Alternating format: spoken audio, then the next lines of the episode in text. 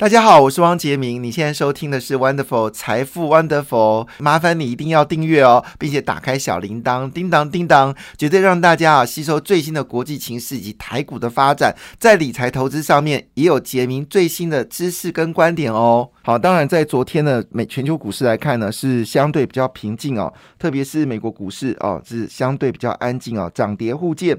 非半指数呢，最后是回升零点六三个百分点，算是一个弱势反弹哦。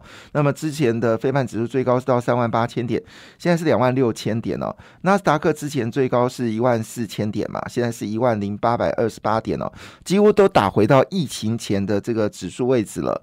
那最近呢是弱势反弹。那当然，在这个情况下，欧洲股市表现呢就比较弱势哦。那么，欧洲股市呢比美国更紧张啊。美国联准局的一个利率政策，呃，礼拜四就会公布美国最新的利率政策，到底是升两码、升三码？那么这个谜题就会揭晓。那么市场的认知呢，应该两码的可能性还是比较高。那两码完之后呢，股票市场就有可能机会呢来做反弹哦。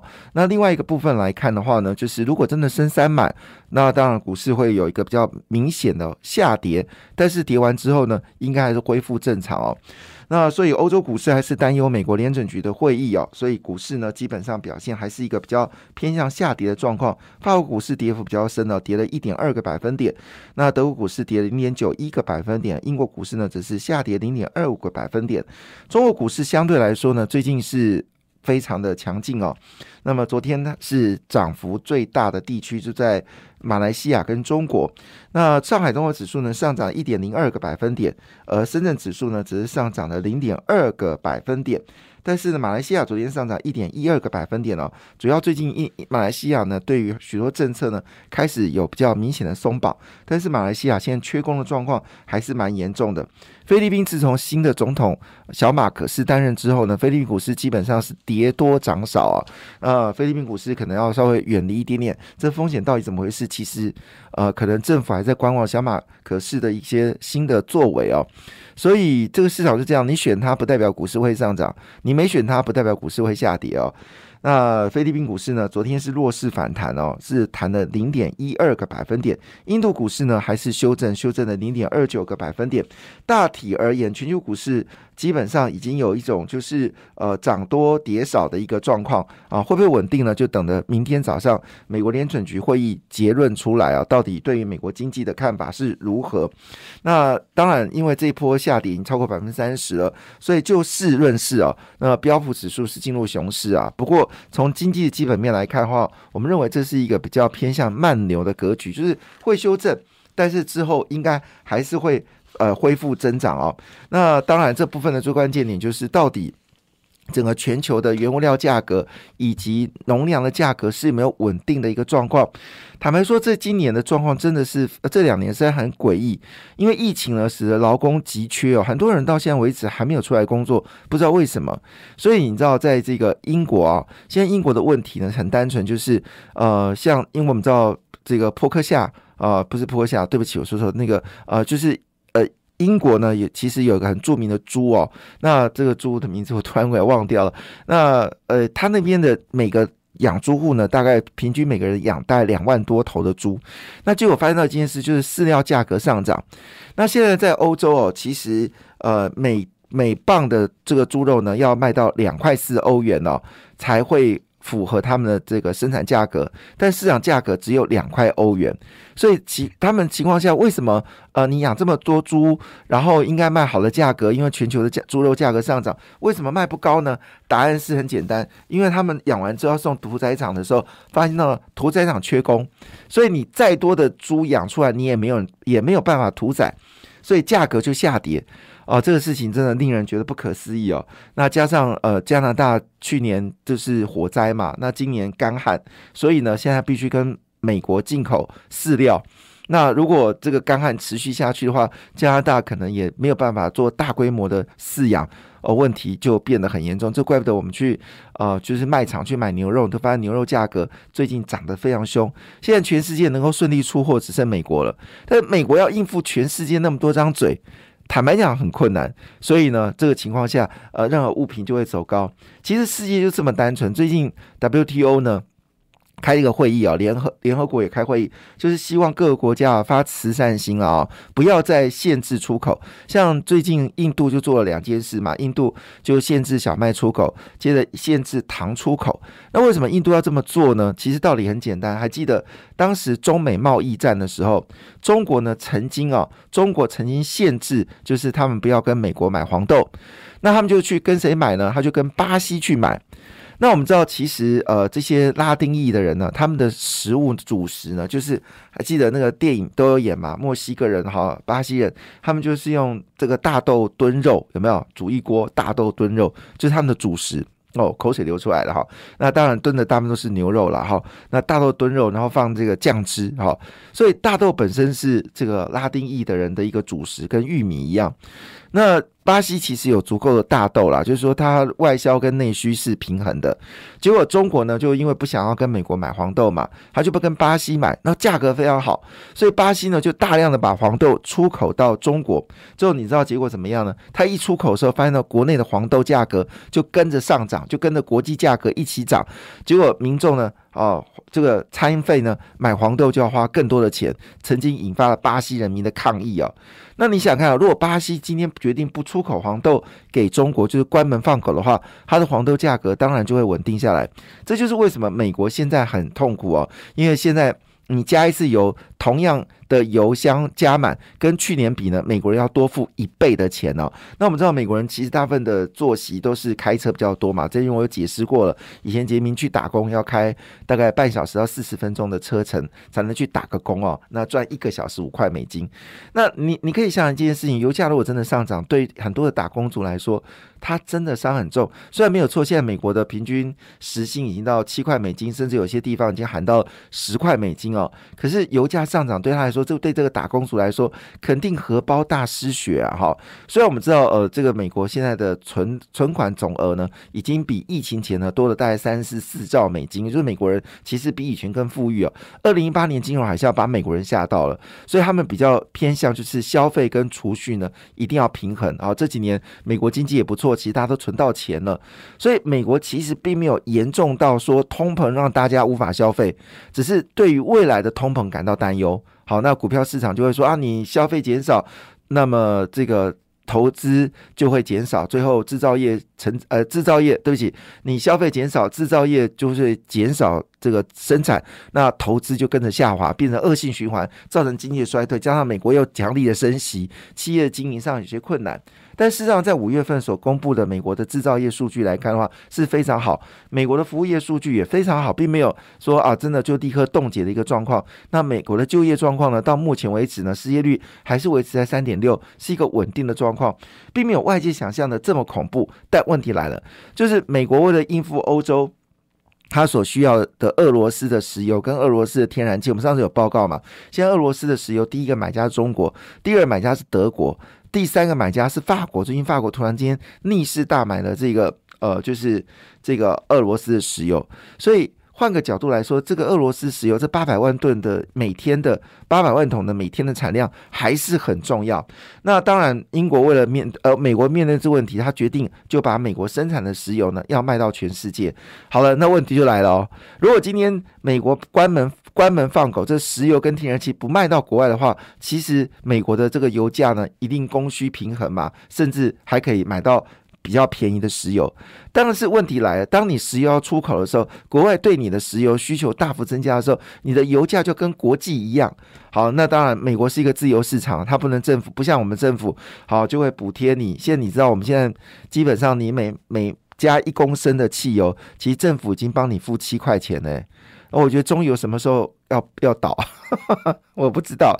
好，那当然现在台电也亏钱嘛，因为我们在补贴电费嘛。那如果你你电费不涨的话，现在台电已经亏了四百六十亿新台币。今年如果按照这个情况来看，煤炭价格持续上涨，今年轻轻松松亏个一千两百亿是件很正常的事情。那当然，这些钱就是纳税者来负担嘛。那这个事情在马英九时代也有发生过。但回头我们来看这件事情的时候，很重要的讯息是什么？就是你全球自由化的时候，就变成是当你哪个东西稀缺的时候，全部的价格都在上涨。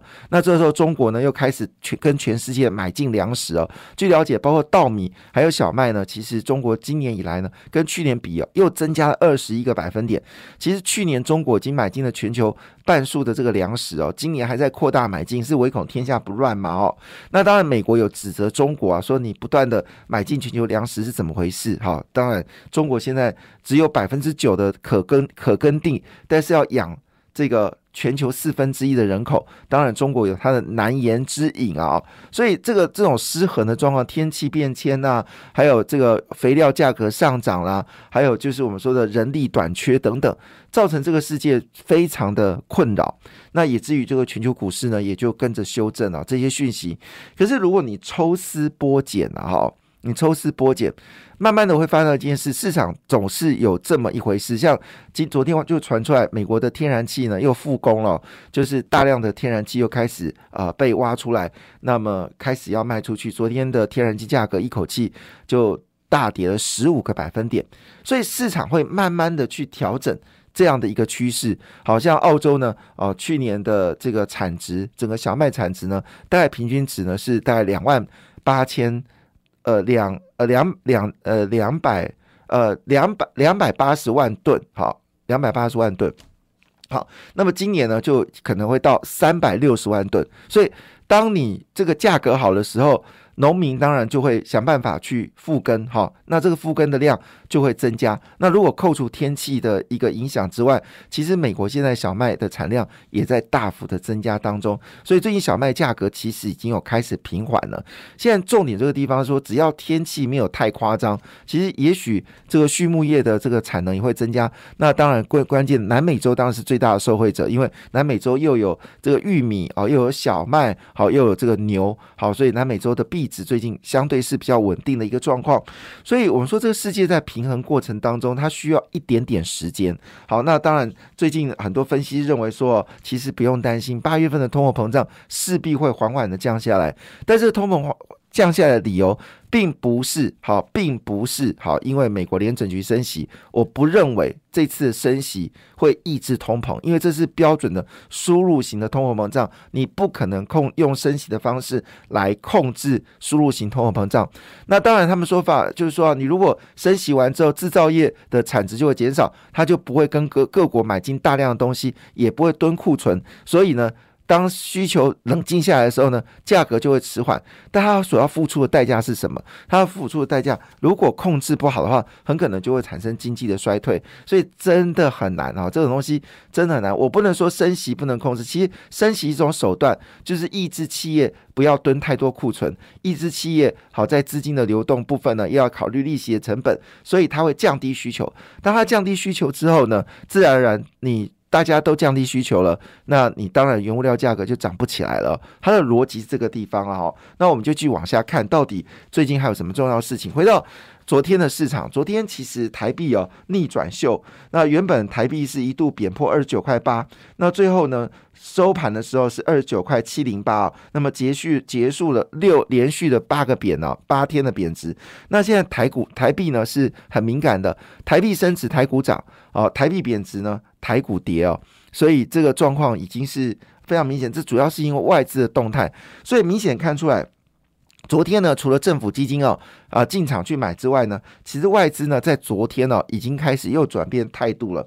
主要原因实在是我真的不能相信哦，以台积电而言，四月份营收比去呃五月份营收比去年同期成长了百分之。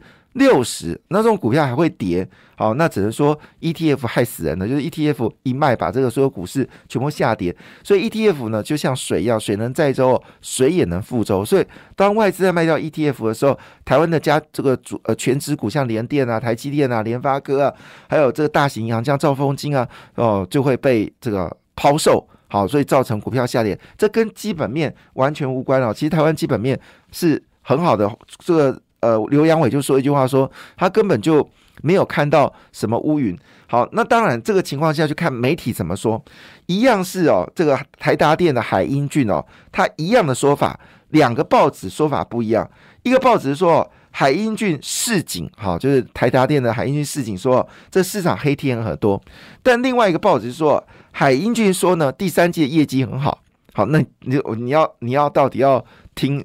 听哪一位的哈？但是我可以确定一件事，韩俊有特别强调，在所谓的储能跟车用电子部分，好需求非常的强劲哦。那最近有一个消息就是大同嘛哈，大同呢的董事长呢，他决定哦要把三元哦的他三元建设的原本的这个。啊，董事长呢要辞掉哈，这是王光祥。那王光祥预告他要辞掉三元的职务，专心经营电力、能源等核心事业。阿内的第二哈，他说呢，大同的土地开发呢其实是顺顺的、慢慢的进行哦。那另外呢，他会积极的瘦身，因为现在大同大概有四十七万的土地了哈，但这七万土地可能它的错综复杂，是必须要知道。其实大同土地多到哈，大同董事长、前任董事长都不知道。有一天他在聊天的时候说一句话说。哎，某某的土地有被卖掉，价格不错。然后那个大同前任董事长说：“哦，真的这样子哦。”后来知道那块地是他们自己压地。所以呢，但重点是这个地方哦，就是呃，你聚焦电力、能源跟科技哦，就对了。所以大同最近的状况，股价呢，其实还是一个稳定增长的一个情况。那当然回到了就是台积电哦。那么今天新闻有特别提到一件事情哦。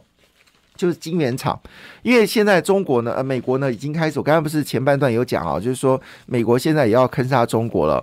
事实上呢，美国所谓坑杀这样讲比较有点严重啦。其实真正的真正的状况是，美国正在加紧的紧缩中国在半导体的一个能力哦。所以呢，对于中国半导体呢是积极的打压，好，积极打压。